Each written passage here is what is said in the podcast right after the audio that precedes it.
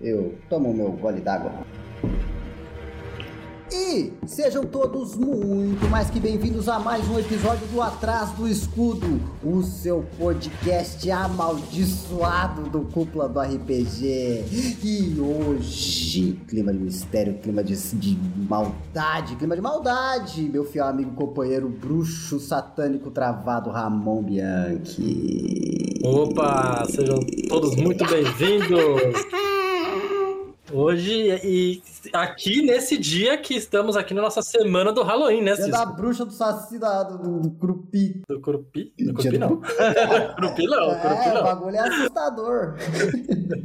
e Ramon, se você aí ouvinte acha que a gente tá aqui sozinho, você está muito enganado. Além dos espíritos nos acompanhando e dos malagouros, a nossa queridíssima parceira Marjorie. Bem-vinda, Marjorie. Hello, a maldade em pessoa maldade em Falou de. Halloween, tem que vir, né? Tem que vir aqui o a pessoa que é tendência maligna a pro pessoa podcast. em maldade, na verdade, né? Um Race. E a Marjorie, Ramon, ela veio com um convidado muito especial que já era famoso nas nossas rodinhas. Do, Exato. do papo pré-RPG até rodinha de boteco, ele já foi mencionado. Sam, seja bem-vindo à Culpa da RPG. A gente conseguiu um espaço na sua agenda. Olá, olá, pessoal. É um prazer estar com vocês, Cisco, Ramon, Marjorie. Muito bom estar aqui. Eu espero que esse podcast funcione muito bem, apesar de tanta maldade, negatividade, espíritos gravitando aqui ao nosso redor. Tomara que, que dê tudo certo. Não, seria diferente se não tivesse maldade nem negatividade. Eu não sou um cara negativo, entendeu? Entendeu? Não é o, o- os opostos se atraem, eu tenho que ser muito negativo pra atrair coisa boa. Graças a Deus. Faz Jesus, sentido, não. faz sentido. E se você não sabe onde você está, nem o que você está ouvindo, você está no Atrás do Escudo, o podcast da Cúpula do RPG. O Atrás do Escudo é um podcast semanal que está aí direto para você e ele é produzido pela Cúpula do RPG, que é um hub de conteúdo RPGístico. Então você pode nos seguir lá no Instagram, acompanhar os nossos jogos na Twitch e também você pode nos apoiar lá no Catarse. Mas também não esqueça, antes de tudo disso, tudo que você fizer aí, você vai fazer tudo isso, já fez. Agora que você fez tudo isso, volta aí no seu aplicativo e avalia o nosso podcast. Dá aí o máximo de avaliação, cinco estrelas, joia, o que for aí no- na sua plataforma. Avalia. E não esquece de Isso, comentar. comenta também, que tem caixa de comentário. Mas a caixa de comentário só tem no Spotify, viu? Então você aí que não usa Spotify, Fica ligeiro aí, né? você está sendo segregado pelas Big Techs. Spotify patrocina nós. Já pensou o, o Spotify quer fazer o Atrás do Escudo, um podcast exclusivo Spotify? Ô, louco. É, rapaz. Um sonho, né? Não custa sonhar. Mas vamos voltar à realidade que é a negatividade e ir pra falar de coisa maligna, ruim, do diabo.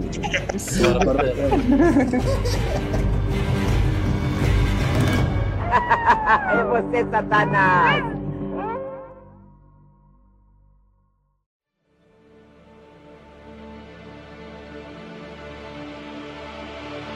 Então vamos lá. Sam, seja muito bem-vindo à cúpula do RPG. A cúpula com teia de aranha e satanás saindo do bueiro. Valeu, Cisco. Muito bom estar aqui. Mais uma vez, obrigado pelo convite. E saibam que eu também ouvi falar muito bem de todos vocês, do Ramon, de você.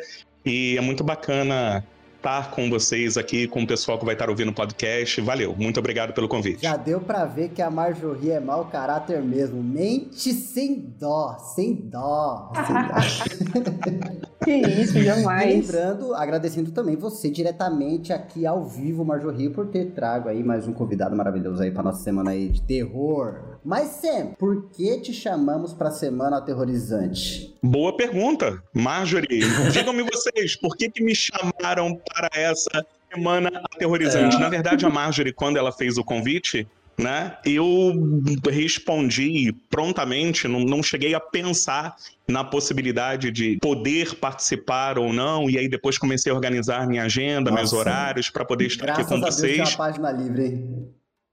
É, é- é sempre muito bom poder falar sobre esse gênero em uma campanha de RPG, né? Tanto o terror como o horror, que nós não podemos confundir, né? Muito embora terror, horror e suspense encaminhem lado a lado, possam estar juntos, na narrativa, em uma campanha, são gêneros e subgêneros relativamente diferentes. E é bom dar uns toques de, de terror e horror na campanha, independente de qual seja o sistema, e eu gosto de fazer isso também. Então, quando Marjorie lançou o convite sem pensar, eu aceitei prontamente e já está sendo divertido Pô, aqui conversar demais. com Ó, vocês. Eu já quero saber então. Eu não gosto de terror. Eu tenho medo mesmo, eu me nego a ver. Inclusive, tem uma história magnífica, pode ser até uma história RPGística, hein, Ramon? Eu falhando no teste de vontade. Ah, mas assim, eu assim, eu te conhecendo já há mais de quanto mais 10 anos já, eu acho que você melhorou É muito nesse quesito. com você nesses 10 anos. Você é o terror Mas o terror. O Cisco tem alguma justificativa para não gostar de terror? Tem uma história por trás a- disso? a- Como é que é? Eu sempre tive medo, sempre, sempre, desde moleque. O, eu, talvez seja culpa das minhas irmãs mesmo. Elas eram irmãs bem abusivas. o deboche era. O deboche é foda. E aí, Caraca, não, mas peraí, peraí, É. deixa eu abrir um parênteses aqui. Você falou mal da sua, mal da sua irmã no outro, no que podcast é assim. passado, e agora vai falar é nesse assim, também? Não, brincadeira. Um beijo para as minhas irmãs queridas, mas elas sabem que elas têm parte da culpa das falhas da minha personalidade. Elas que me criaram. Aí a questão é que elas viam aqueles filmes tipo Olhos Famintos, é, Caçador de Pesadelos, os caralho. E eu era, eu era quatro anos mais novo que elas. Então pra mim era horrível, sempre horrível. O, o- a cena que o cara, que o monstro do Olhos Famintos, joga uma shuriken que tem um umbigo no meio, isso ficou na minha cabeça pra sempre, pra sempre, cara. Eu me lembro de estar criança vendo, mano, o cara recortou o umbigo de uma pessoa e fez uma shuriken. Isso é maldade, cara. Isso é maldade. Total. Então esse é o tipo que você tem mais medo. É o horror propriamente, com gore, com sangue. Hoje, hoje isso? em dia, eu vejo os bagulho com sangue até que bem. O meu problema é espírito e demônio. Eu não, não, não vejo Uhum. nada que tenha gente possuída, espírito possuindo gente, é, porta fechando sozinha, copo caindo. A Uhum. atividade paranormal, nossa senhora, para meu coração. Uhum. É foda. Pois é, é, é interessante você comentar isso, porque a, a- na narrativa do RPG, essa é uma das minhas abordagens preferidas. Tá Eu gosto muito mais do terror possível, verossímil, aceitável, do que aquele terror ah, fantasioso, excessivamente fantasioso, sabe? Eu percebo que os meus jogadores conseguem comprar melhor a ambientação, a, a- a imersão, ela fica muito mais intensa, pelo menos nos grupos que eu já narrei, quando você tem esse terror é, é verossímil, plausível, Aham. é, é, é, e aí é muito interessante é, é, inserir essa, esse sobrenatural, né? Espíritos, seres demoníacos, é, Noção, é bacana, funciona bem noção. comigo. Teve um dia que tava. ah, Vamos ver filme, vamos ver filme na casa de um amigo. TV gigante de plasma, vamos ver o filme o quê?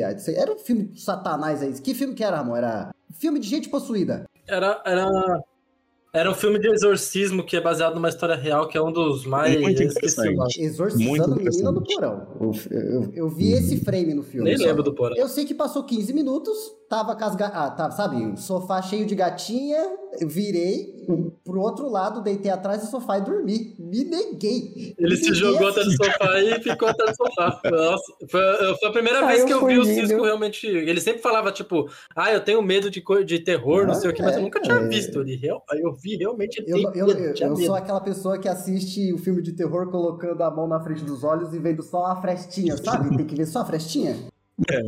Sei como é, sei como é. Somos dois, somos dois. É, esse tipo de terror me Nossa, agrada muito. então, vou até ter- Nossa, daqui eu vou sair pra igreja. Não sei se tem missa de sexta, mas é bom ter.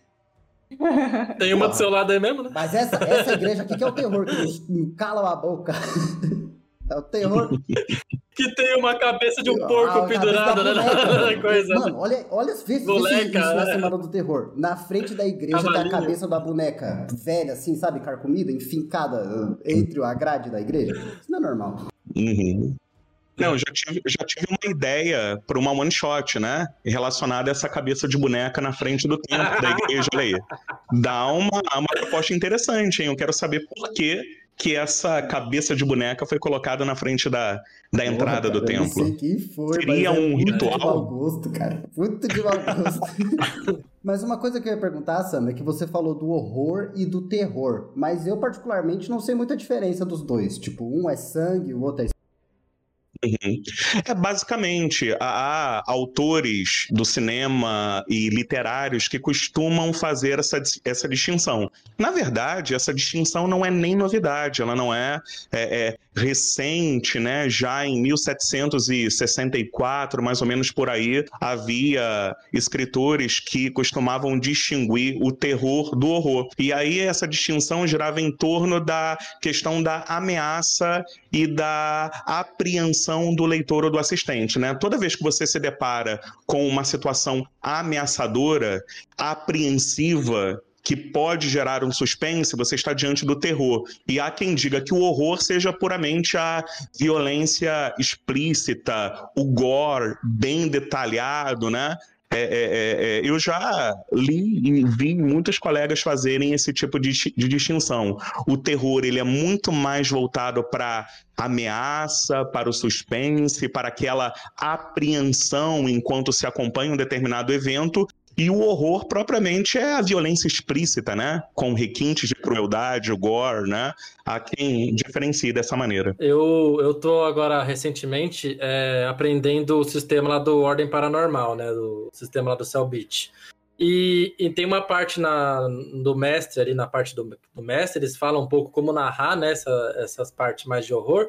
E eles falam exatamente isso, a diferença do terror para horror, e colocam exatamente o ponto que você botou aí. Que o terror é mais ali pegado su- pro suspense, para o antes, né? Da coisa, e o horror é o, o ato em si que acontece ali, o gore, essas paradas aí. Sim, sim, sim. A- a- o pessoal que comenta é, terror e horror costumam sempre citar o exemplo dado pelo Hitchcock, né? O Hitchcock, ao falar do terror, do horror, ele comentava sobre a diferença entre você simplesmente surpreender ah, o seu público narrando, exibindo a explosão de uma bomba, o susto, e aí nós teríamos o horror, enquanto o terror poderia apresentar a existência daquela bomba e talvez o seu detonador, criando aquela apreensão, a sensação de ameaça, de suspense. E, e o Hitchcock costumava diferenciar o terror do horror dessa maneira, né? Bem interessante essa abordagem, bacana. Nossa, filme de legal jumpscare também. é a pior coisa do mundo, velho. Pior, pior, pior.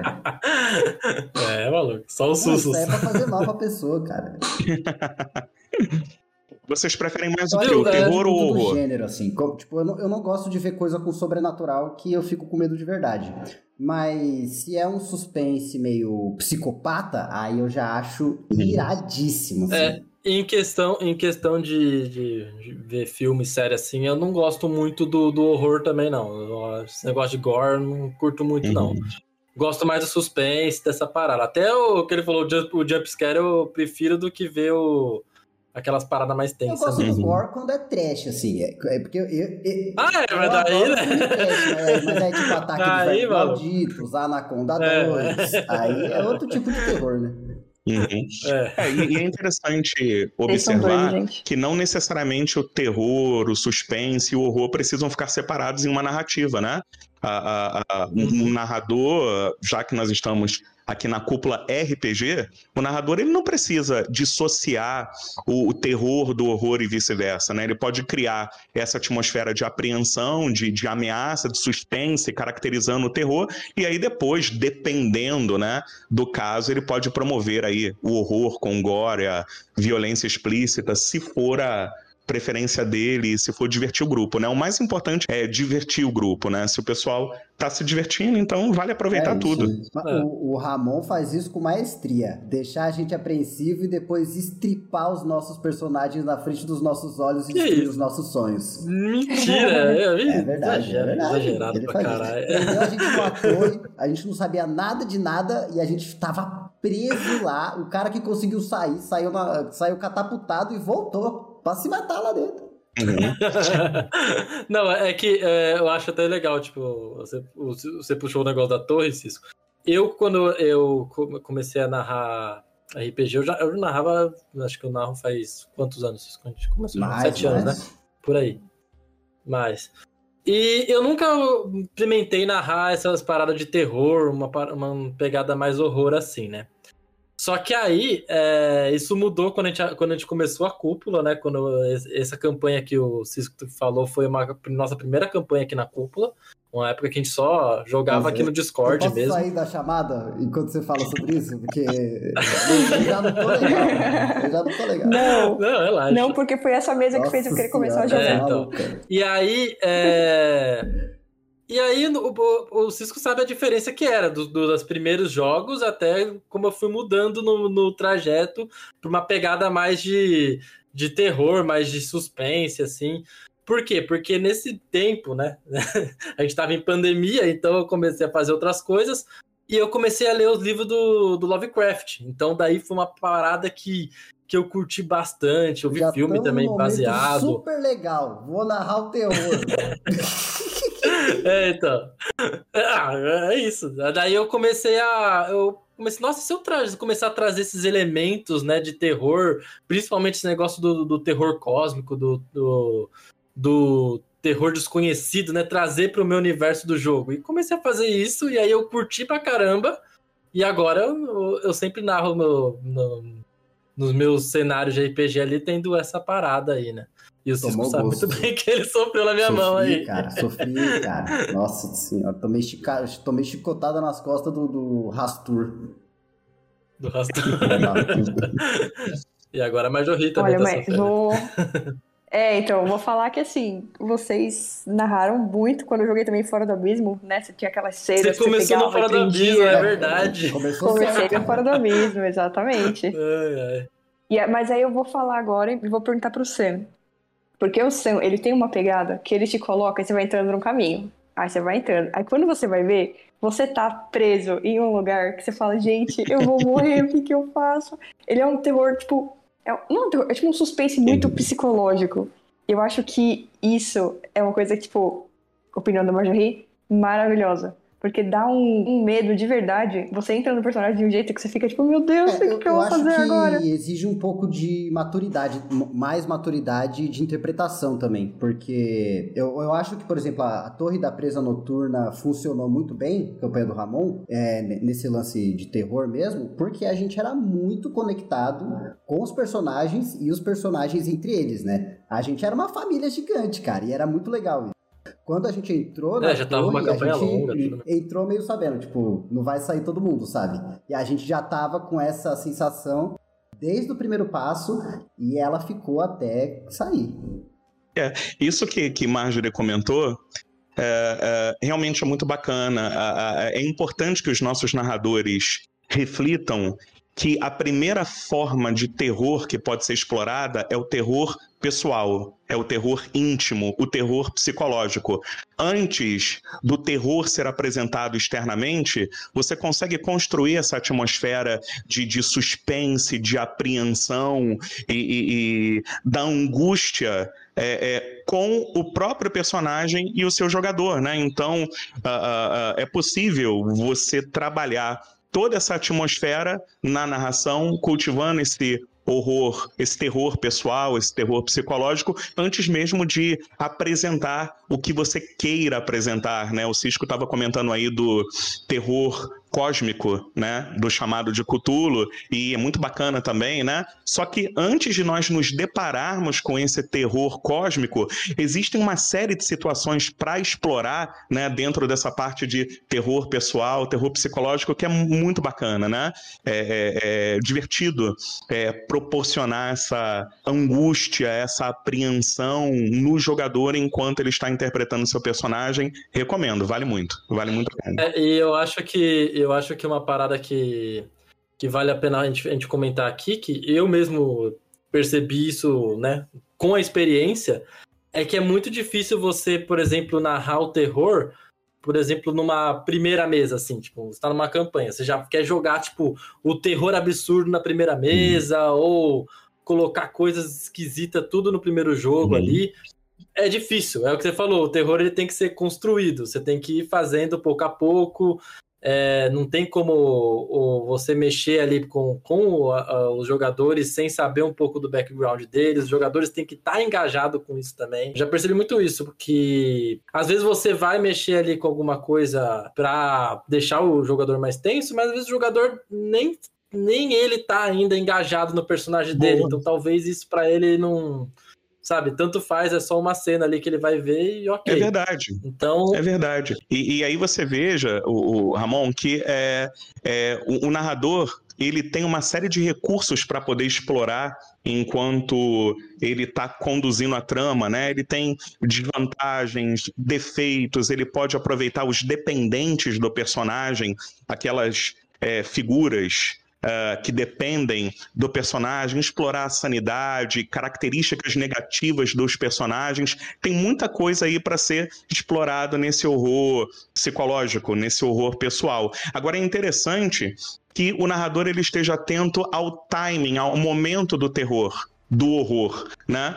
Porque é, é, é, é se colocado fora do momento propício, do o timing correto, né? Ele pode acabar desperdiçando, né, uma cena que poderia trazer muita diversão dentro dessa proposta, mas que foi colocada de modo equivocado, né? É, é difícil a gente desenvolver esse timing, né? Só com experiência e, e, e condução de cenas e de, e de uhum. sessões que é, é, possível assimilar. Mas é, é, essa sacada do, do, timing, do momento em que o terror vai ser colocado, o horror, é, é muito interessante, né? Parte do ritmo da narração também, né? E se esses ingredientes são acrescentados, né? Uh, o personagem né, pode ter suas questões, defeitos, né? A, a, mexer com a sanidade, né? O Call of Cthulhu trabalha bastante com sanidade, então é muito legal, né? Para poder ter esse resultado. É, e, esse time é legal, é, vai lembrar também que, é, por mais que ele precise de experiência para você pegar, não é só experiência geral de, uhum. de mestre ou narrador, é, às vezes é experiência da sua própria mesa, você tem que saber como que os jogadores são, às vezes, é, a gente sempre fala, né, uma mesa é diferente da outra, nem todas são iguais, nem todos os jogadores vão ser iguais e nem todos os personagens vão ser uhum. iguais, então é bom saber mesmo esse time por isso que eu, que eu falo que é difícil fazer tudo isso, às vezes, em uma sessão de jogo. É, você fala bem, é verdade. E, e como nós tocamos aí no assunto do time, né? Eu acabei de me lembrar de uma última curta que eu narrei, e nós tivemos um desafio justamente com essa, com características dos jogadores que estavam à mesa, né? Porque uh, uh, eu assumi um desafio de narrar uma campanha de terror uh, baseada na Inglaterra vitoriana, né? Era basicamente uma campanha investigativa com terror. E eu convidei um jogador com raciocínio dedutivo muito bacana. O cara tinha umas sacadas investigativas legais, mais um tom humorístico que sempre carece de equilíbrio, né? Então foi muito desafiador manter a, a energia, a ambientação a, a, voltada para o terror, porque a, cada três minutos o cara soltava uma piadinha ali, é, e não que eu seja contra o, o humor, né? Mas é preciso considerar que a diferença entre o antídoto e o veneno está na quantidade, né? E de repente esse excesso de piadas pode comprometer a ambientação, a, a, o tom da narrativa que o narrador pretende construir com o seu grupo, né? Eu senti esse desafio, assim, foi bacana, foi legal, mas é, é, é, é manter esse jogador é, é, focado realmente demandou algum esforço do narrador. Eu acho importante não é, julgar primeiro. Importante não julgar. Vou entregar aqui para quem está ouvindo o podcast, que não está vendo as nossas câmeras, mas tem alguém que está super se entregando aqui. Não, pois é. Você viu, palhaço? Uhum. Não, esse momento de, de, de, piada, ele é muito válido, né? E, e, e, assim, se você perceber, cada jogador, cada participante, ele reage de um modo diferente à apresentação do, do terror, do horror. E a piada, o, o, o humor colocado ali, pode ser uma válvula de escape para esse jogador, né? Diante de uma situação de tensão ele reage fazendo graça para poder equilibrar esses afetos. Então, é válido. O narrador não pode se incomodar com isso. O narrador tem que curtir o momento também e volto a dizer que o mais importante é a diversão do grupo. O problema é quando, na minha opinião, e eu não, não sou o dono da verdade, mas é quando as piadas se tornam excessivas, né? Porque você não consegue consolidar a imersão que você precisa para esse tipo de, de mesa, para essa temática, né? E volto a dizer, eu tive esse jogador muito inteligente, mas ele chegou na mesa especialmente inspirado para apresentar as suas piadas. Aí foi complicado. Manda ele aqui pra né? cúpula que ele vai se dar bem pra caralho, você vai ver. Nossa, solta a coleira. Terrível, terrível, né? A, a, a, cada oportunidade em que o narrador tentava é, é, construir uma situação de, de suspense, ele ia lá, fazia um comentário, soltava uma piadinha, né? E quando isso vai ficando constante, é, é, é necessário aí equilibrar. Mas foi bacana, foi uma ótima mesa. pedaço de pau. é, eu acho legal comentar isso, porque daí já é um aviso que a gente pode dar até pro, pros players, né? Se você vai, é, vai jogar uma mesa de investigação, de suspense, de horror, se compromete, sabe? Pelo menos tenta ali, né, entrar no personagem, entrar no clima da, da, da campanha. É o que você falou. Uma piadinha ou outra ali, bem, todo é um jogo, tem que se divertir. Às vezes você não segura uma piada, tem que falar e fala, não tem problema. Boa, acontece. Só que se você, se você é um jogador que gosta de causar, de zoar, então não tem, não, tem por que você ir procurar uma mesa que o de jogo é terror, é sério, né? sabe? Afinal de contas. É. é. Eu acho que é uma autoavaliação que, que a pessoa como jogadora pode e fazer. Eu acho que se você é um player que gosta de zoar e de esculachar, joga um terror também. Você vai aprender a jogar outra coisa, pô. Uhum. É, é. Sim, pode ser, mas tem que ter a, a compostura ali de tentar, né? Então, dependendo, a, a, o narrador habilidoso, ele consegue conciliar o horror né, o gore com a, a, a, comédia, se essa for a proposta da mesa, né? Mas a questão é que tantas vezes essa não pode ser a proposta da mesa, da campanha, e aí é, é, é, alcançar é, é, o objetivo dessa narração é, pode ser um pouco mais difícil. Agora, é, é, por isso que o narrador precisa examinar se os seus jogadores compreenderam a atmosfera do jogo, né? Esse diálogo, né? E a sessão zero, essa reunião técnica que uh, normalmente acontece antes da campanha começar, é importante para que os nossos jogadores compreendam é, qual é a atmosfera do jogo, o que, que um narrador tem a oferecer, o que, que ele espera dos seus jogadores para a sessão fluir é, é, é, é, dentro do, do, do, esperado, né? Para que a atmosfera ela seja mantida no decorrer da sessão. Então, eu me recordo que eu convidei esse, esse amigo, né? E ele veio para poder substituir um outro jogador que não pôde participar, e ele não participou da sessão zero, ele não esteve presente na sessão zero. E aí, apesar de saber que seria uma campanha a, a, voltada para é, o terror, para o suspense, uma campanha investigativa, ele chegou, né, brincando e tal. E, e, só no decorrer da sessão ele foi compreendendo qual era a atmosfera do jogo e aí fluiu bem. Mas então aí, jovens narradores, aproveitem, né, nessa sessão zero, para é, é, expressarem né, qual vai ser a atmosfera da sessão, da campanha, e verifique se os seus jogadores compreenderam bem é, qual é a proposta que você tem a apresentar e a desenvolver. Façam sessão zero, é muito importante.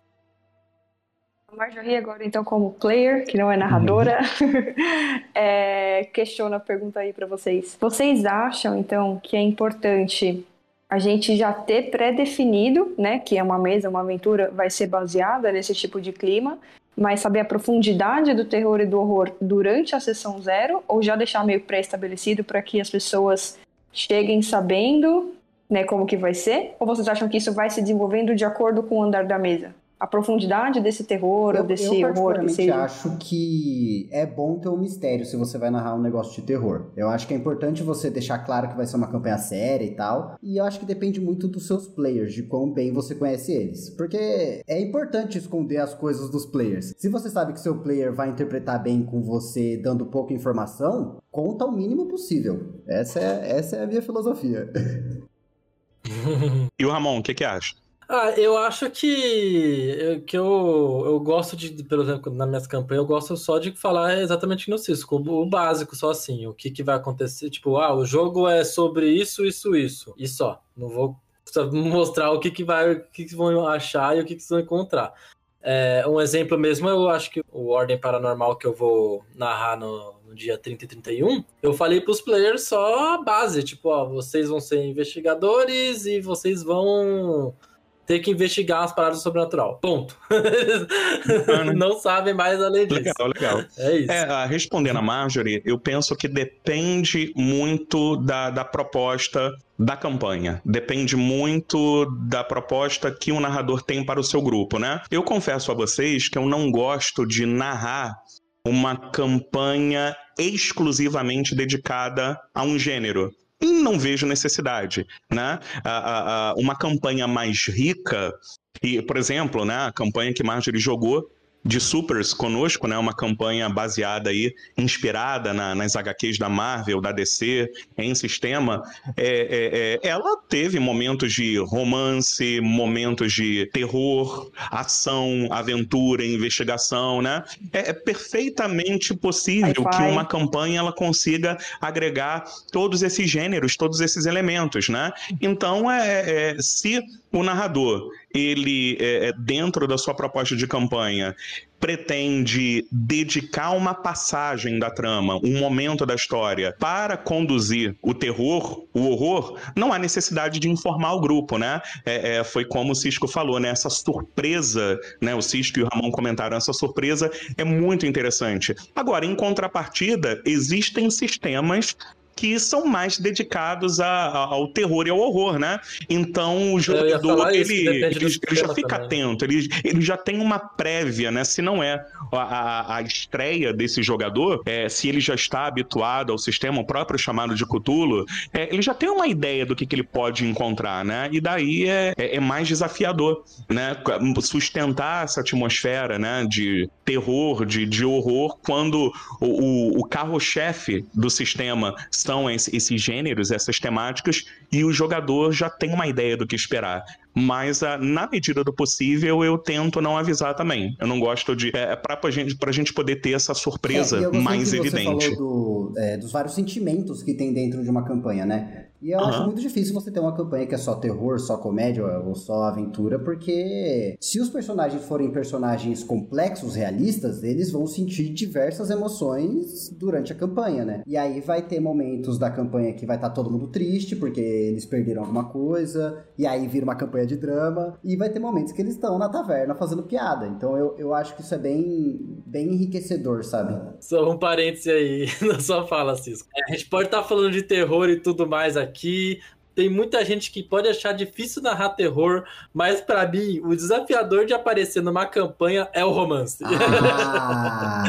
Muito legal ter romance na mesa, gente. Pra mim é difícil. Tem que ter um negócio ali, cara. Tem que, tem que, tem não cabe só o mestre, os jogadores têm que... Não tem como planejar. Tem que ser natural. É que nem o amor da vida real, cara. Acontece. Eu, eu, confesso que eu gosto. Na, na, na, penúltima campanha online que eu narrei, né? A Marjorie estava conosco. Uh, tivemos casamento. Uh, uh, na, no nosso grupo presencial aqui no Rio. É, é, temos uma personagem, né, que está gestante. Aí, e isso é cara. é muito bacana, cara. Isso é muito legal, né? A, a, a, a personagem da Carol, ela joga com uma druideza, né? E ela tem vivenciado a gestação do seu filho e, e imaginem é, é, é, as preocupações, as angústias, os desafios que essa gestação acaba agregando a uma personagem que precisa sobreviver é, em uma determinada trama, né? Então, o Mance também é muito divertido, né? Essas questões envolvendo uhum. afetos, sentimentos podem ser exploradas pelo narrador também. Na, Fica muito na, legal, eu, eu gosto. é difícil de acontecer o romance, não teve. Vamos começar a namorar aí, Também gente? É. Estão... A maioria da, da galera é tudo desgraçado. Só tem filho da puta também, né? Não tem como se apaixonar por doido, esse caótico. felizes. Só desgraçado, caótico. É, é isso. Não, é, mas vou falar, na campanha que a gente jogou dos Soldados do Soldo foi realmente muito divertido. A gente teve a perda de um personagem que era super amigo de todo mundo. É, a gente teve conflitos familiares, personagens que tinham problemas com, com o pai, com a mãe, é, personagem que tava super tenso por conta de irmã. amoroso. Teve o casamento. Triângulo amoroso. Meu, Alguém faz o DNA desse bebê. Pois é, foi bem legal, foi bem legal. Então, é, é- esse é o lance, né, gente? Porque ah, há quem prefira é, narrar um sistema dedicado a um gênero específico e tá tudo bem, legal, sem problema algum, mas percebam que independente do sistema, vocês podem agregar todas essas temáticas à campanha, né? É, é, a, a, a sua campanha não precisa ser monotemática, né? Há tempo para tudo, né? Quanto mais duradoura for a campanha, você consegue é, é, explorar essas variáveis e, e fica muito bacana, fica, fica bem legal é, é, é, mudar um pouquinho, né? Nós verificamos isso no sistema, no, no, no cinema, né? Quem acompanha aí os filmes do, do MCU Uh, já devem ter verificado que a Marvel tem te tentado uh, mudar a sua fórmula, uh, explorando mais humor em um filme e, e, e, a parte mística, sobrenatural, com terror em outro filme. Quer dizer, são, são tentativas, né? De, de dar ao, ao, ao tipo super-herói uma abordagem diferente. Isso pode ser feito em qualquer campanha. Eu acho muito válido. E sem querer ser puxa-saco, mas isso aconteceu o quê? No ah, GURPS, né, gente? Por favor. pois é, pois é.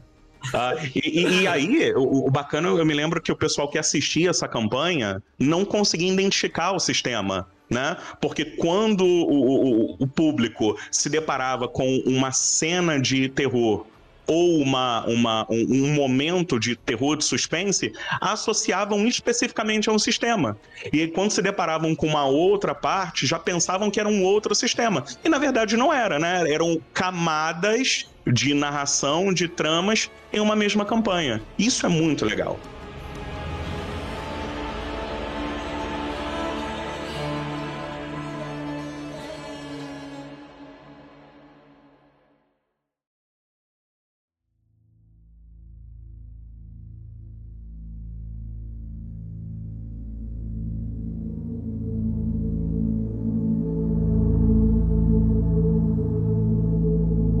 Deixa eu puxar então mais um tema aqui relacionado com terror, que eu acho que muita gente deve ter essa, essa dúvida e relacionar também. A gente tem, a gente falou terror psicológico, a gente falou como colocar esse terror, mas querendo ou não, tem muito terror que é relacionado a criaturas, né? a gente entra num outro ramo ali, não que não que a gente já tenha falado que não precisa para ter o terror, não precisa ter criatura ou ela não precisa aparecer, né? Tem várias coisas. Mas querendo é, ou não. Que nem, por exemplo, o, o, aquele A Névoa lá do Stephen King. É, não aparece então, bicho nenhum, exatamente. é só a névoa mesmo. Mas querendo ou não, criatura é um dos maiores, assim, que as pessoas às vezes querem jogar terror ou narrar terror só para colocar uns monstros absurdos que elas inventaram na cabeça. Mas. O que vocês acham sobre isso? Tipo, vocês acham que, que criaturas realmente são importantes nesse gênero? Ou talvez poderia ser algo secundário, não tão eu, importante? Eu, eu, já vou dizer que eu tenho dificuldade. Vocês devem imaginar que eu tenho muita dificuldade para narrar alguma coisa de terror. Uhum. A minha saída é: bota um bicho, pode matar eles. muito facilmente. É. Pois é, eu, eu, penso muito que depende das características do grupo, né, pessoal? Há que se levar em conta cada grupo para se fazer uma proposta dessa, né? Você vai optar pelo terror uh, uh, mais fantasioso, um terror com mais elementos uh, de fantasia propriamente, ou um terror mais verossímil, né? Como eu falei com vocês, eu gosto muito daquele terror que é crível, que é plausível, que é verossímil. Esse me prende com mais facilidade, facilita a minha imersão, né? E há narradores que prefiram uma abordagem mais fantástica, mais fantasiosa, e tá tudo bem também, né? A, a, a, talvez o, o, o desafio de se fazer essa abordagem de terror mais fantasiosa é pensar em qual vai ser o próximo desafio, a próxima surpresa de terror depois que essa for superada, né? Porque se você trabalha consecutivamente, como o Cisco falou, né? Com essa criatura, com a criatura da vez, ok, né? E a experiência foi muito boa. Mas você, na próxima ocasião, vai ter que propor a, a apresentação de uma outra criatura no mesmo nível ou que possa impactar mais o grupo, né? E, e de repente, se isso não. conforme a, a campanha ela vai se estendendo, pode ficar ainda mais difícil é, é, para o narrador é, variar e, e, e, promover novos afetos, novas experiências, novas sensações para o seu grupo. E, e dependendo, é, é, talvez garantir esse, esse suspense, né? Antes de, de apresentar a criatura, possa ser uma boa saída para é, conferir longevidade à campanha, né? É, é, é sempre interessante não entregar logo de cara qual é o desafio, qual é a criatura, né? É, antes dela aparecer é, diretamente, é, tanta coisa pode ser é, explorada. É, pensem aí em não revelar imediatamente é, o objeto desse terror. Né? Há um equilíbrio entre o distanciamento, a aproximação, o contato com o terror que pode ser observado, né? Essas revelações elas podem ser gradativas. Me parece, depois aí o pessoal do podcast opina, né?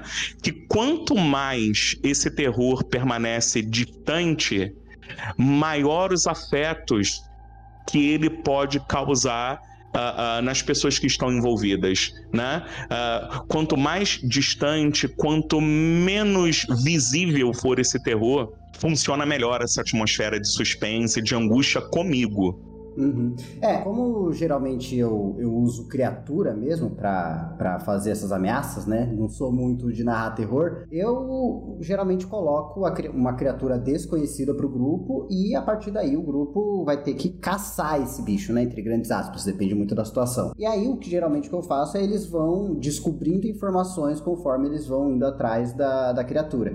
O que eu mais gosto nisso não é nem o combate, né? Nem eles ganharem do bicho, mas é o grupo inteiro inteiro pensando, mano, o que, que, será que é? Meu Deus, tá, a gente viu o rastro assim. Nossa, mas a gente viu que a menina tá desacordada. Tipo, uma, uma das cenas que eu, que eu lembro, que eu narrei que tenha mais nesse sentido, é com o Oni. Eu botei um Oni na aventura e tem o bagulho dele deixar a pessoa desacordada ali. Aí deixou as pessoas desacordadas e tal, e a galera foi meio que tentar descobrindo o que estava acontecendo, e no final eles se depararam com o Oni. Tipo, é, é, foi mais Bacana. nesse sentido. Eu acho que funciona Bacana. mais. Eu repeti isso com um Endigo, assim. Então, se você, ó, fica a dica, a dica para você aí que é mestre, mestre jovem. É, se você tem dificuldade de narrar terror, uma coisa que eu uso para contornar isso colocando criatura é colocar criaturas com habilidades diferentes. Muito mais fraca que o grupo, mas às vezes num cenário que favorece ela, no escuro, ou com um lugar que ela pode subir e ficar longe do grupo. E eu acho que essas artimanhas que as criaturas usam deixa o jogo. Deixa, deixam elas mais ameaçadoras, sabe? Além só do dano que ela pode dar. Tipo, eu acho que o dano por dano tanto faz. É bacana da sua fala eu, me lembrei agora o, o, do M. Night Shyamalan, né? Ele, é, ah. pô, ele tem um filme, né? A Vila, né? Em que os Muito outros espreitam senhora. no bosque, uh, uh, na floresta, e ele vai sustentando essa atmosfera de suspense uh, durante praticamente todo o filme, né? E só no final a criatura é revelada. não acontece nada.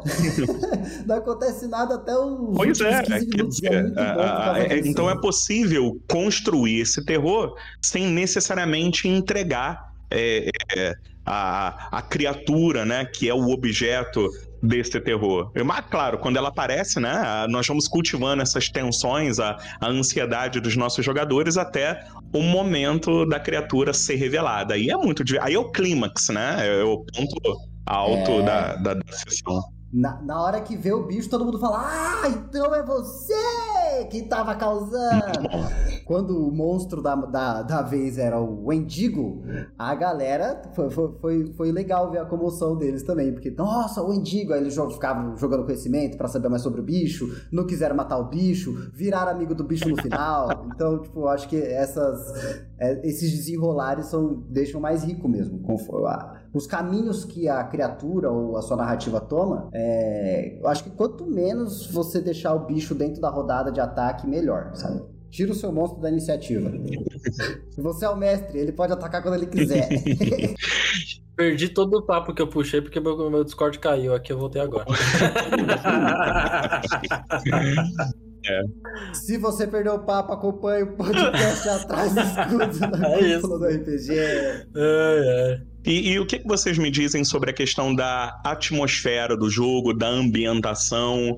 a- a- como Hum, nós boa. podemos construir essa atmosfera adequada para poder narrar o terror, o horror, a a ambientação? Ah, qual é a experiência de vocês sobre isso?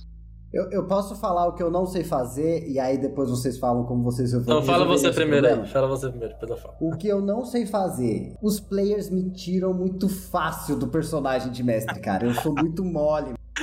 Aí, eu, eu tô tentando narrar uma cena séria, passa cinco segundos eu tô gargalhando, chorando de rir, sabe? Aí é foda. Eu, eu não consigo me manter muito no, no- na narrativa, assim, sabe? Da- É, da cena você, você, você é o mestre jogador, né, Cisco? Você sempre tem que ter Eu um sou NP mestre o jogador, NPC que tá junto com, com- com os players, né? É isso. É uma regra dos meus jogos. Du- Eu tenho duas regras no RPG. Sempre vai ter alienígena e eu sempre vou estar no grupo como NPC. Mas eu acho que. Eu acho que mais nisso. Nesse sentido mesmo, de tom de voz, de você descrever as coisas de uma forma mais lenta ou com mais cuidado, falar sobre a textura, o cheiro, Cheiro. cara. O cheiro do ambiente eu acho que é muito importante pro mestre falar. E eu, eu vejo raramente os mestres comentando, tipo, quão Uhum. seco é o ar. Eu acho que isso ajuda muito. Mas o pior de tudo é tom de voz e manter a gracinha. Eu não consigo. E é É. claro, música, cara, música e efeito sonoro, bota. Não tem, não tem mais opção. É, Mudo, eu. mudou. Eu, desde, é, desde que a gente começou a fazer é, jogo aqui na cúpula, eu, daí eu comecei né, a engajar nesse lance do terror. Eu também comecei a buscar recursos pra, né, como você falou, aumentar mais essa imersão, né? Música, não tem como, né? Ficar sem música, principalmente escolher as músicas certas para os momentos certos, não adianta ficar. Música certa na hora certa. Isso faz toda a diferença. Você tá narrando um, um terror ali que, o, que as, as- as pessoas estão correndo de um monstro, você vai colocar a música de batalha épica do, do- de uma hora do YouTube. Nada a ver, nada a É ver. Tem o vídeo do Gaveta muito bom falando da importância da trilha sonora. É, Isso então. se encaixa no seu RPG como uma luva. Tem uma trilha velho. sonora é muito importante. Efeitos, efeitos especiais também, que o Cisco falou, tipo, colocar algum. qualquer efeito de. ó, o player vai abrir uma porta, se você conseguir colocar ali um efeitozinho, um barulhinho da porta abrindo, rangendo devagarzinho. Todos, eu gosto, o Cisco sabe que eu, eu adoro usar efeitos sonoros. Eu tenho vários Muito recursos bom. aqui pra usar no, no- nos jogos Muda a online. voz dos caralho. Uso, é, uso de mudar a voz também aqui. Eu tenho mesa de som digital aqui onde eu mexo em tudo. Então eu acho muito importante, eu acho que dá uma imersão muito melhor ali no jogo. Eu acho legal pra caramba. Muito isso. legal, muito legal. Eu concordo com vocês. Ah, eu acrescento, a, a- eu, eu me preocupo também, além desses elementos que vocês ah, colocaram muito bem, eu me preocupo muito com a iluminação. Especialmente para poder narrar terror e Hum. horror, dependendo da, da- da- do momento, né? A- a- da trama, eu gosto de ter um cuidado especial com a iluminação. É claro que ela funciona muito melhor quando controlada num grupo presencial, né? A- Uhum. online é, é um pouco mais difícil, porque se você cessa a iluminação, você pode perder alguma anotação que precisa ser consultada, alguma informação, mas, mas no presencial funciona muito bem. E aqui nós é, é, é, costumamos variar a iluminação de acordo com o horário dentro do cenário. Né? Se nós temos a, a- a trama ocorrendo na parte da manhã ou da tarde, é, a iluminação ela é normal, porém, conforme vai anoitecendo na nossa campanha, aí nós colocamos meia luz, até o ponto, por exemplo, na fantasia medieval, quando é, é, as luminárias são acesas na cidade, aí nós apagamos todas as luzes do nosso eh, da nossa sala de jogos e colocamos velas, né? Isso cria um clima eh, de suspense com essa luz bruxuleante que é, é bem divertido. É, é muito bacana essa parte da Faz iluminação. toda a diferença. Nossa. É, eu, Meu Deus, eu preciso jogar assim. eu confesso que é, iluminação eu, eu peco muito. Eu realmente às vezes esqueço bastante esse, esse lance de iluminação. Eu tô tentando me policiar pra, pra fazer mais, né? é, Ficar mais aprendendo nas narrações isso, mas Hum. iluminação realmente eu- é o, É. é o lance que eu peco. Eu não, É, no, no costumo não- presencial funciona bem. né? É, é, de É, repente, é, online. é a desafio do, do ser online, cara. Isso é muito É, difícil. é. Você depende do sistema que você tá narrando, depende da conexão de quem tá jogando, da sua Sim. conexão. Putz, é um Uhum. de fator, Agora, o que o né? Ramon, o Cisco comentaram sobre a, a- a projeção da voz para descrição da, da cena, a interpretação dos NPCs também, esse ritmo da narração, o timing, como eu falei com vocês, ah, ah, de colocar o momento do terror, o momento do horror. Eh, também é interessante deixar um momento para reflexão dos personagens e dos jogadores, né? Ter esse momento de descanso para a galera poder absorver o impacto, né? Porque de- e aí a gente volta a falar da questão do ritmo, né? Se o ritmo for muito intenso, o grupo acaba ficando sufocado e não consegue assimilar bem os eventos, as informações, tudo o que aconteceu nesse momento de, de suspense, de, de terror. É, é, essa pausa para o respiro eu também considero importante, né? Para poder incrementar a sessão. É, eu, eu vi, outro dia eu vi, eu acho que algum post no Instagram, não sei de que página que era, que eles estavam comparando a narração de um terror como uma montanha russa. Boa, boa. Né, que você tem a parte onde você. ah, o carrinho tá normal, que é a parte tranquila ali, a parte onde as pessoas estão vivendo normal. Aí ele vai subindo, começando a engatar ali, né, no suspense, no terror, e aí a hora que desce é a hora que já tá tudo, tudo na merda, todo mundo É por desesperado. aí, é por aí. E aí depois volta de novo, né, com aquele mesma Uhum. coisa, ele vai fazendo todas essas. Até porque a montanha russa é um É, terror. né? pois é, pois é. Eu lembrei de uma situação que eu quero compartilhar com vocês e perguntar a opinião aqui dos nossos narradores. Como é que vocês fazem quando percebem um excesso de cautela dos personagens nesse momento, nessa campanha que é de terror e suspense, né? Eu já vi, né? A gente costuma brincar aqui dizendo que o jogador é retranqueiro. Né? O jogador fica na retranque, é retranqueiro. Justamente quando ele se depara com essa narrativa de terror e horror, e aí já fica completamente é, na retaguarda, né? É, é, é, na retranca, com esse excesso de cau- cautela. E aí, pro narrador fazer essa cena avançar, prosperar, pode ser um pouco difícil, né? Como lidar Nossa, é, com o excesso de muito isso. cautela do jogador, do personagem? O Ramon manda testar, testar a, como chama? A sanidade. É. Qual a sanidade aí? Geralmente, quando eles começam a ficar muito cautelosos, eu deixo eles tranquilos. Eu boto um momento de paz e tranquilidade pra eles ficarem felizes e Boa. contentes. Ah, toma cerveja, toma cervejinha, tá tudo certo. É. Eu acho que eu sofri muito isso no, na campanha do Fora do Abismo, que era uma campanha bem tensa mesmo. Então, tipo, todos os players sabiam que a situação era tensa, mas ao mesmo tempo era aquela parada de. Ai, gente vai, não vai, e ficava aquele negócio, aquela enrolação. E aí eu, o que eu fazia era deixar a coisa mais tensa. Tipo, eles estão numa situação de emergência, não adianta ficar com cautela. Tem um momento pra cautela e tem um momento que não. Uhum. Se vai ficar tem tran- essa, né? trancando ali, então toma porrada. Boa. A Marjorie Boa. sabe, ela passou por isso. Bem várias. Eu tinha um jogador que ele ficava marcando a mudança da faixa na trilha sonora. Ele percebeu quando ele via a mudança da música, opa, alguma coisa, é, quero fazer um teste de prontidão, quero testar percepção, alguma coisa ruim vai acontecer. Ele ficava marcando a mudança da música pra sacar É alguma isso. coisa diferente. E o nome disso é gatilho. Nossa, é o eu- gatilho do o cara. jogador meta-jogo, meu né? percebesse isso ia Meta-jogo, ganhar, mas- ia ganhar XP bônus, porque eu sempre faço isso também. e- Mas é legal colocar isso, a, a- que você falou, mudança de música. A- Agora, nessa situação, gente, eu, eu acho é, é, muito interessante é, propor é, é, situações, né, como o Cisco falou, que são necessárias, extremas, é, Uhum. inevitáveis, né? Se o narrador pensar em criar um ambiente de isolamento, um ambiente de contenção, por exemplo, o grupo precisará passar a noite nessa pequena vila, né? Nessa vila, nessa, nessa, nessa cidadela, né? Quer dizer, ele tem um ambiente de isolamento ali, né? Ou de contenção mesmo, né? Um sanatório, é, uma prisão. E aí fica muito mais fácil de lidar com, com essa situação. É. Mandei o grupo pra um sanatório, prisão. Pois é. E, e aí você acrescenta essa restrição de comunicação externa, né? É o celular que não funciona, é, é o contato com o Ah. mundo exterior que não funciona. Aí serve muito bem, né? Pra você. Foi o que eu fiz com os meus jogadores no, no- primeiro jogo de que o Cisco mais teve medo meu aí da torre, né, Cisco? Prendi eles lá na dentro, prendi já era. É aquilo que ele Ah! Mas é o que ele falou, ele falou que. Ele mesmo como jogador falou, que eles já estavam sentindo que eles estavam.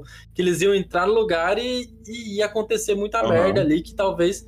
Aí eu, eu vi que eles estavam cautelosos e eu tranquei eles lá dentro. É, É, isso. pois eles é. que se virar lá dentro. É isso. Exatamente. Tudo que eles iam ter que fazer lá, eles iam ter que se virar ali dentro mesmo. Foi bom. Mas, mas a gente tava o Frodo e o Anel ali, cara. Na- no É. momento que a gente entrou naquela torre, a gente sabia, não vai voltar todo Uhum, mundo. uhum. Não vai, é impossível. A gente vai perder alguém aqui, a gente não sabe quem é, espero que não seja você. É. é isso. E foi você, né? E fui eu. Prefiro morrer pelo meu grupo. Eu era, eu era bom, eu era bom. Pensando nessa abordagem de terror e de horror, é, eu passei a ter uma preocupação especial com os gatilhos emocionais, né? É, a Marjorie esteve em uma mesa comigo onde os gatilhos emocionais estiveram aflorados, né? E isso me causou muita estranheza, né? Porque, pô, eu já né, jogo RPG há muitas décadas, né? Eu tô com 42, comecei a jogar com 12, então são 30 anos de RPG. A idade certa, E, caralho. e- e, cara, e, e o meu grupo presencial também tem a faixa etária, a caçula tem 32, o mais velho tem 48, Uhum. né? Que é o Nilson e tal, o Marjorie conhece o cara, gente boníssima, né? Mas me surpreendeu. Inclusive, um beijo pra ele. É, me surpreendeu irmãozinho. esse lance dos gatilhos emocionais, sabe? Que o narrador ele precisa ficar atento. Eu me lembro de uma cena, né, em que eu fiz, é, é, é, é, fiz um, um teste, né, com a jogadora, com o seu personagem, né, com a Marjorie, só pra verificar a reação, como a personagem dela reagiria àquela situação. E a, a- a personagem da Marjorie decidiu é, é, é, é, fazer um ritual com ah, os bebês, Ah. com as crianças. Cara, ah, que estranho. A Bela, a Marjorie Isso isso. deixou a- a- a- um jogador completamente atordoado. Atordoado. Ela- Quer dizer, não. foi pra fora do jogo ali, do roleplay, e depois esse jogador falou comigo: Olha, poxa, me desculpa, mas quando eu me deparei com aquela cena, acionou um gatilho emocional que eu não estava esperando, porque. E eu tentando explicar, ah, mas era, era, era de, mentira, ficção, né? A, a Marjorie não fez nada disso, não. Mas o jogador ficou verdadeiramente Não, não afetado com né? isso, né? Graças a com o Deus. lance do. e- e- é preocupante. Cuidado aí, você que vai narrar Eu- terror, é, horror com É. esses gatilhos Eu acho emocionais. E acho que nem só, nem, nem só terror, isso. Eu acho que é um, um ponto que é, é legal levar pra. Sempre que Sim. você vai narrar, saiba que de- às vezes tem determinados assuntos ou determinadas coisas que acontecem na mesa que você pode ativar Sim, isso. é verdade. Aconteceu com a gente no, no Fora do Abismo também, lembra, Majorri? Ah, é verdade.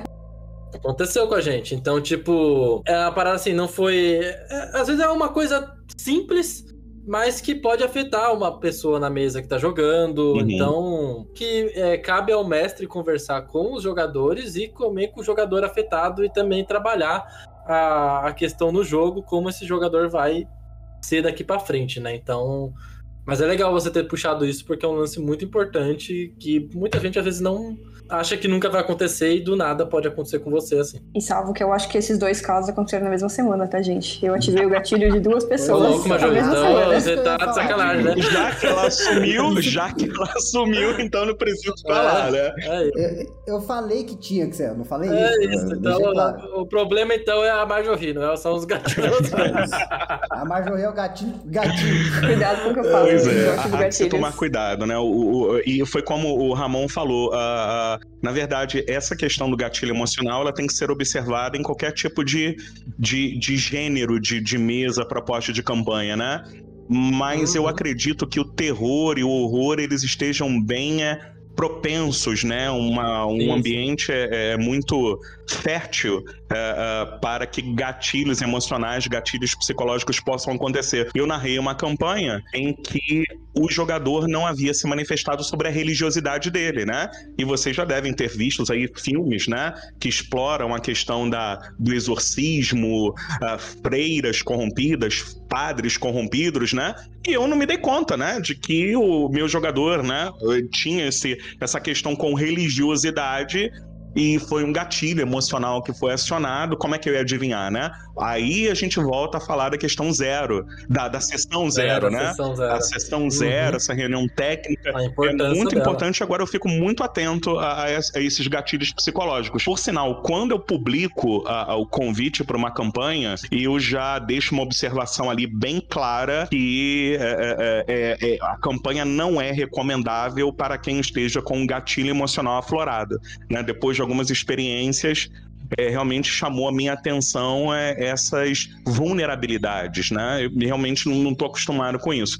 Mas é claro que o narrador tem que tomar o cuidado e, e, e, zelar pela saúde né, dos seus jogadores, a saúde psicológica e emocional. É isso aí. É, até porque é uma interação social, né? Uhum. Em, todo, em todo contato social a gente tem que ter respeito com as, com as emoções das pessoas. É, mas a sessão, eu acho que na sessão zero é o momento ideal para traçar esses limites também. Eu acho justo o mestre chegar e falar, ó, qual que é o seu limite aqui do quanto eu posso esculachar? Uhum. A pessoa pode falar, ah, eu, assim, ritual com bebê é meu limite. Então, a partir daí eu já não gosto mais. Aí você pode uhum. falar, então você não vai jogar porque a Marjorie tá uhum. Normal também. É. E aí? Acontece. Não, isso, isso pode ser desafiador, Cisco. A, a, eu conversava com outro narrador no mês passado, e aí eu tô ajudando esse amigo a desenvolver um instrumento, um questionário Uh, ah, para poder aplicar na sessão zero dele e tal, né? E ele tem um tópico lá que pede para os participantes identificarem é, os seus gatilhos emocionais. E ele preparou um grupo de controle, né? Foi testar esse instrumento, esse questionário dele em um grupo. E ele teve uma, uma ele fez uma verificação atordoante, né? Que cada jogador listou de dois a quatro gatilhos emocionais. Então você imagina, o jogador A ah, não, eu tenho esses dois gatilhos. O jogador B, três gatilhos. O jogador C, quatro gatilhos. E o cara falou para mim, pô, mas então o que, que eu posso narrar? Porque é, é que eu vou fazer. É complicado, cara, né? E o, é o mestre é, falou, pô, me dá uma ideia aí, então eu não vou fazer essa campanha, porque os jogadores se ofereceram para poder participar, todos têm gatilhos emocionais. Eu não sei o que, que eu posso narrar, então, dentro dessa proposta. Mas também o público do RPG tá dodói da cabeça, né, gente? Ô, vai pra terapia. Dois gatilhos emocional cada um, tenha pelo menos um que é pra você chamar de seu. Oh, é, o RPG mesmo tá levando gente pra terapia. Seria Marjorie sócia de terapeutas? Fica o questionamento. Maybe, maybe. E, esse é um ponto interessante, né, gente? Ó, se o, o, o, o RPG ele tem sido o, o espaço para verificação desses gatilhos emocionais, há que se pensar na possibilidade de buscar um auxílio especializado, um profissional qualificado, um psicólogo para lidar com essas questões, né? Se elas estão vindo da vida real para a fantasia, para uma mesa de RPG, me parece que nós temos aí um sinal alerta de que, um sinal amarelo de que é bom procurar auxílio profissional. Sim, é... E, e, é isso, né? Porque a gente fica falando gatilho emocional, gatilho emocional, só que, tipo, eu não sou psicólogo, o Ramon é psicólogo, a gente não é qualificado para falar o que é gatilho emocional. E a, pessoas comuns, eu também não vou saber é, dar o nome dos meus gatilhos emocionais, uhum. de todos eles e por aí vai. As pessoas não sabem isso porque é difícil a gente conhecer. E eu acho bom, é, de alguma forma, é bom que o RPG seja o espaço para você se conhecer a esse nível também. Legal, legal. E para que você crie conexões para que outras pessoas conheçam esse nível e, que, quem sabe, são pessoas que possam se mostrar ao seu lado também, né? Uhum. Porque vocês vão passar, querendo ou não, oito horas juntas por semana. É isso aí, concordo. É isso. Uhum. Agora aí, gente, pensando no chamado de Cthulhu, né? Vocês que conhecem bem essa deidade, essa divindade cósmica, por assim dizer. Morei com ele. Morei pois com é, ele. pois é. Como é que uh, uh, o jogador ele pode ter esperança de sucesso ao lidar com uma deidade desse tipo, né? Na mesa do Ramon, Em que- não tem esperança. em que virtualmente é- é- essa entidade, essa deidade, ela não pode ser superada. Como é que o narrador faz para fomentar essa esperança, né? A esperança, a esperança no jogo do Ramon é você reduzir dano. É tipo o filtro do cigarro. Eu fumo cigarro com filtro, então não faz mal. É, é o jogo do Ramon, é isso aí. Não, não, mas é que, é que assim, eu, eu nunca narrei Cthulhu, eu tenho uma vontade absurda de aprender e de jogar também. O- os meus jogos, eu trago mesmo essa parada do horror cósmico, é, mas mesmo trazendo, por exemplo, o cenário que eu, que eu, que eu tô produzindo é cenário pra, de medieval, então é um cenário fantasia. Então, por mais que tenha o horror cósmico ali, é, os personagens são, têm poderes, têm magia, tem um monte de coisa pra auxiliar eles a lutarem com isso. Não ajuda em Mas- nada. Nunca ajudou. Tá, tá sendo dramático.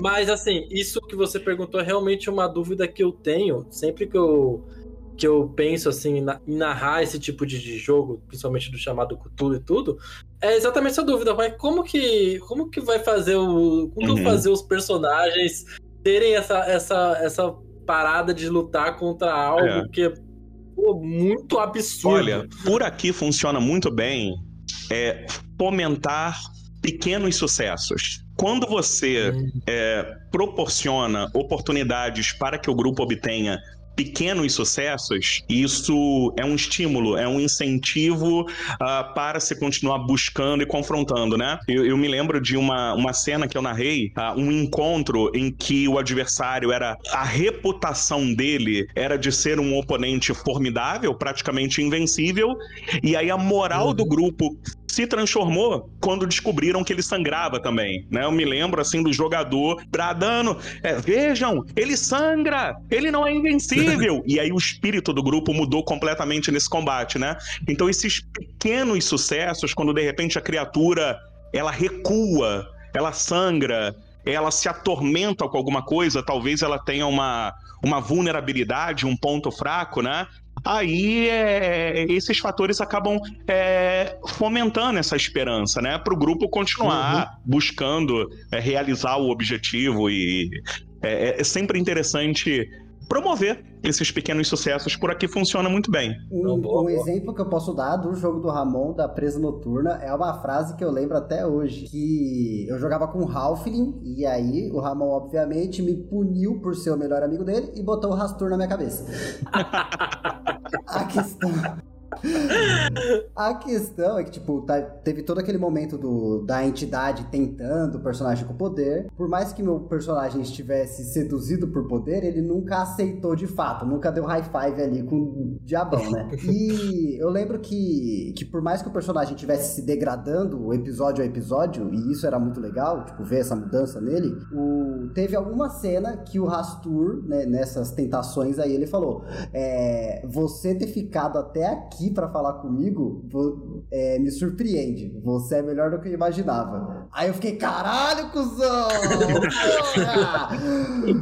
Eu sou melhor do que o Rastur imaginava! Meu personagem acabou morto, dominado.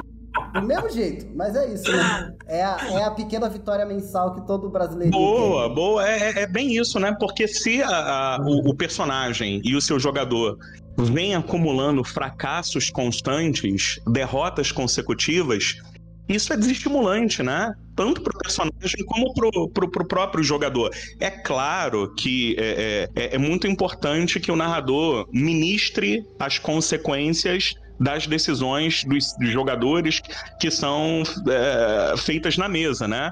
É, é, eu tenho essa preocupação de é, é, é, ministrar as consequências, que podem ser positivas ou negativas, dependendo das decisões que são tomadas. Agora, se em contrapartida, né, o narrador ele só promove reveses para os seus jogadores, para os seus personagens, é desestimulante, né? Então foi o que o Cisco falou. Essa pequena vitória de cada dia, né, de cada sessão, é, é, é saudável, né? É recomendável para manter aí a hype, a, a motivação dos jogadores e dos seus personagens. Agora vocês acham que ah, ah, existe um tempo de sessão mais adequado para uma campanha de terror, de horror, a, a, a, uma sessão mais duradoura, né? Com seis, sete, oito horas. Funciona bem para uma, uma campanha de terror ou isso não tem nada a ver? Talvez seja preferível uma, uma sessão mais curta? Uh, o que, que vocês pensam sobre isso? Eu, na minha opinião, eu acho que é aquilo que, que eu comentei lá no começo, que eu é, acho que é difícil criar o terror em jogos curtos. Eu acho que quanto mais longo você, quanto mais você tiver para criar o suspense, para criar todo esse terror que vai vir, eu acho que é muito melhor. Então, quanto mais eu acho que você consegue criar melhor ali.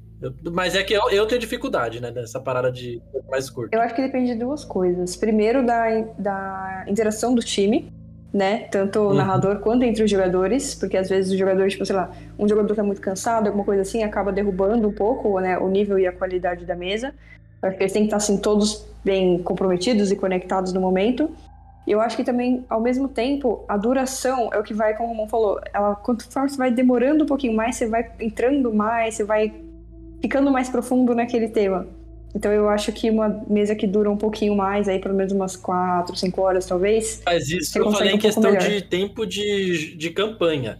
Porque você falou uhum. em, em, quesito de tempo de jogo, aí eu acho que tem que dar uma também, tem que ter uma administrada. Você não vai ficar fazendo os jogadores se torturarem ali por mais de 8 horas ali, terror e coisa tensa acontecendo. Eu acho que tem que ter um tempo ali, ó, deu, tipo, aconteceu uma coisa muito tensa, você viu que os jogadores ficaram eles entraram mesmo no universo ali, ficaram tensos. Depois que aconteceu, acabou a sessão de hoje, vamos respirar, a gente volta na próxima sessão. Manda os stickers é, bonitinhos. É, eu acho que é importante esse ter essa, esse cuidado com um, principalmente quando a gente tá é, nessa temática de, de terror, né?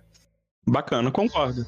Concordo. Uma boa história demora tempo, né, para ser construída, uma história de, de terror, mas foi o que a Marjorie falou sobre a questão de, de, de, de se promover o equilíbrio para evitar eventuais dispersões, né, porque você conseguir manter um grupo focado, imerso por 5, 6, 7 horas é realmente desafiador. Ainda mais em uma campanha fundamentada em em terror, em, horror, é, é, mais difícil, né? Então, foi o que o Ramon disse, esse, esse respiro, né, é, é essencial para trama funcionar bem. Então você aí, meu caro ouvinte que tá ouvindo esse podcast, procure a sua vitória de cada dia para viver nesse terror. Boa! Ramon, você é. sabe do que, que eu tenho mais medo? Pedra no rim. E de mijar na calça. Meu Deus do céu. Muito bom, é... muito bom.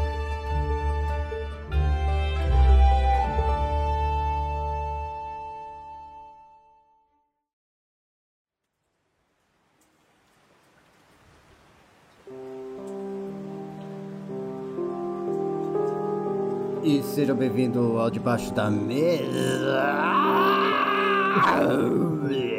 Olha só, mas que beleza.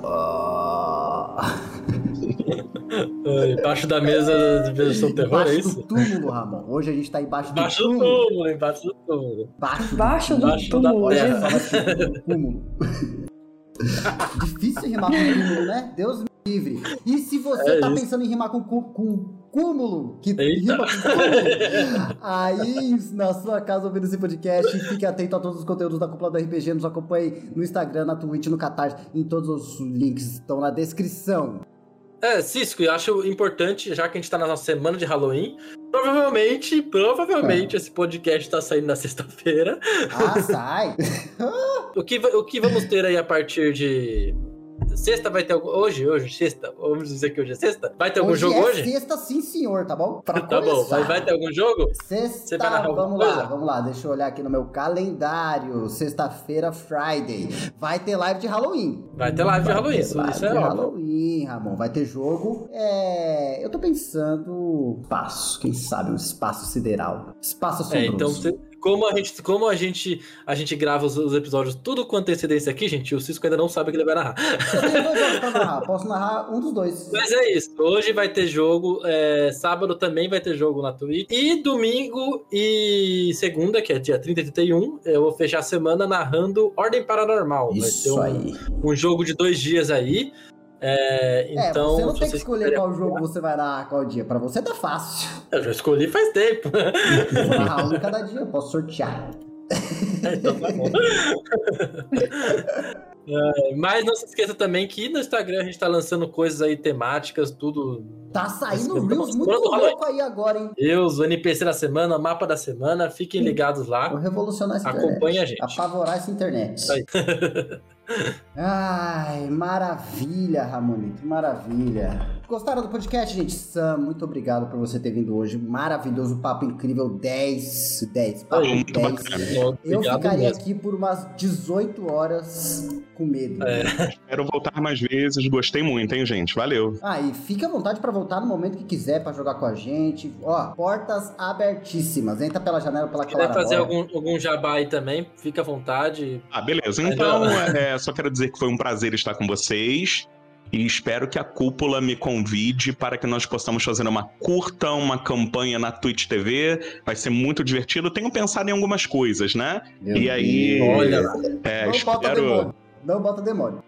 Psicopata eu topo. Eu não jogo com a Marjorie porque ela mata bebê. E aí? Se quiserem terror, se quiserem horror, vai ser bacana, mas fiquem à vontade aí para escolher. Ó, a gente aqui, a gente aqui tá com muita vontade de jogar o Call of Cthulhu, se você quiser. Boa, boa, legal, Mãozinha legal. treme. Ô Sam, eu não queria dizer não, mas não foi só na sua campanha que a Marjorie assassinou infantes. Na nossa Pois aqui é.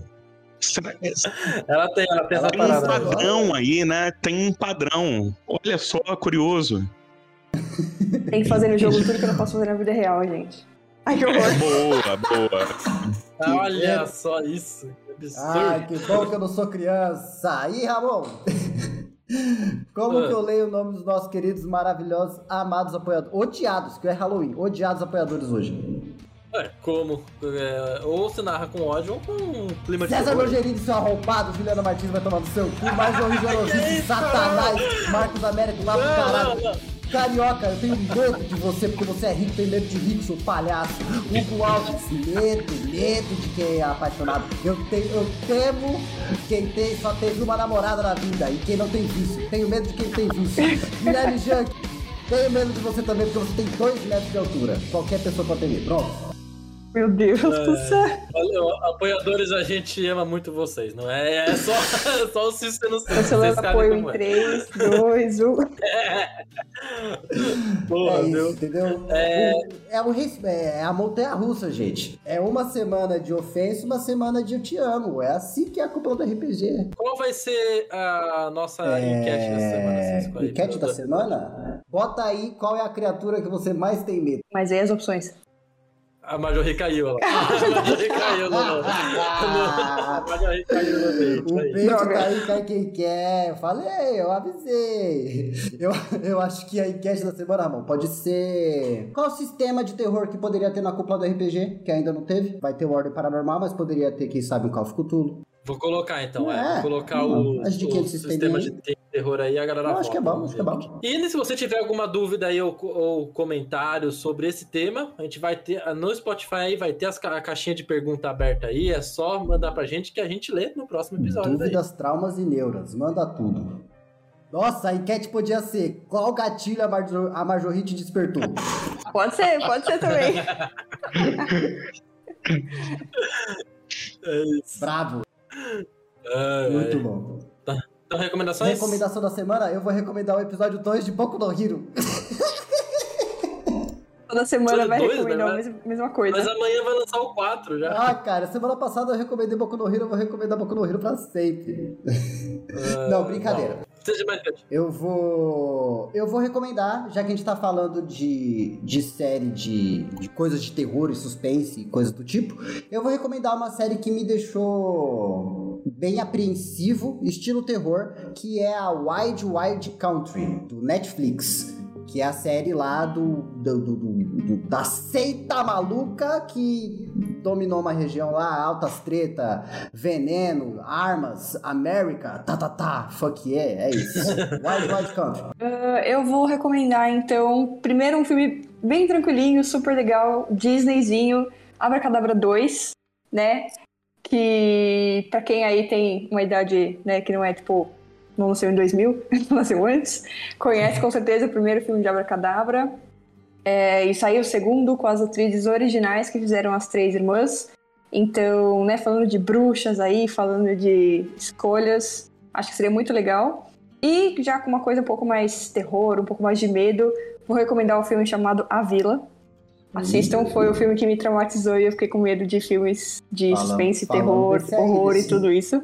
Satânico. Ah, eu vou, eu vou dar mais uma recomendação baseada na sua recomendação de bruxa. Convenção das Bruxas, um filme que me deixava cagando de medo quando era criança. Morria Esse, de medo de esse eu morri rato. de medo também. Tá maluco, velho. Virar rato? Aí não.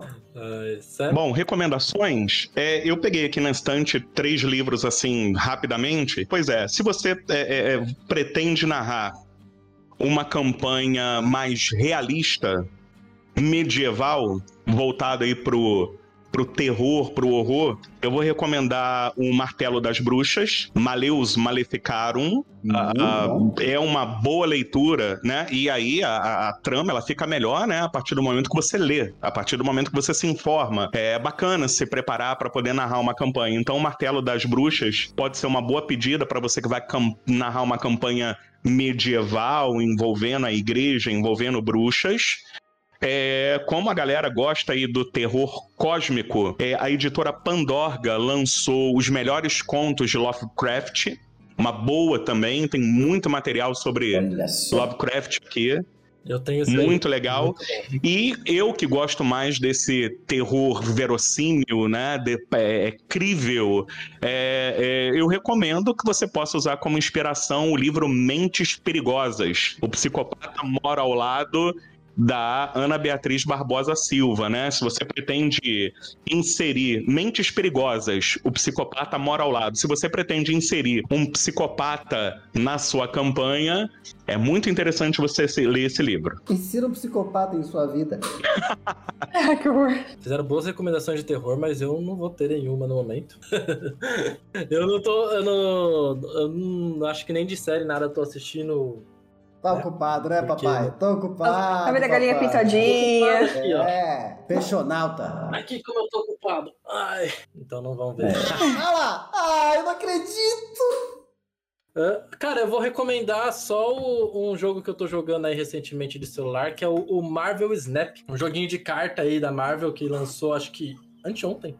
Que eu achei muito maneiro. É um joguinho bem simples assim. Que dá pra se divertir aí quando não tem nada pra fazer.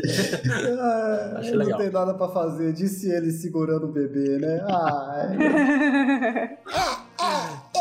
oh, meu O Deus. pior é que ele tá sentadinho aqui olhando pra câmera, tá até mostrando a língua. Que a pena. ah, então é isso, vamos nessa. Um beijo. Vamos nessa. Um abraço. E até semana que vem. E tchau! Bye, bye. Tchau. Ficou bom.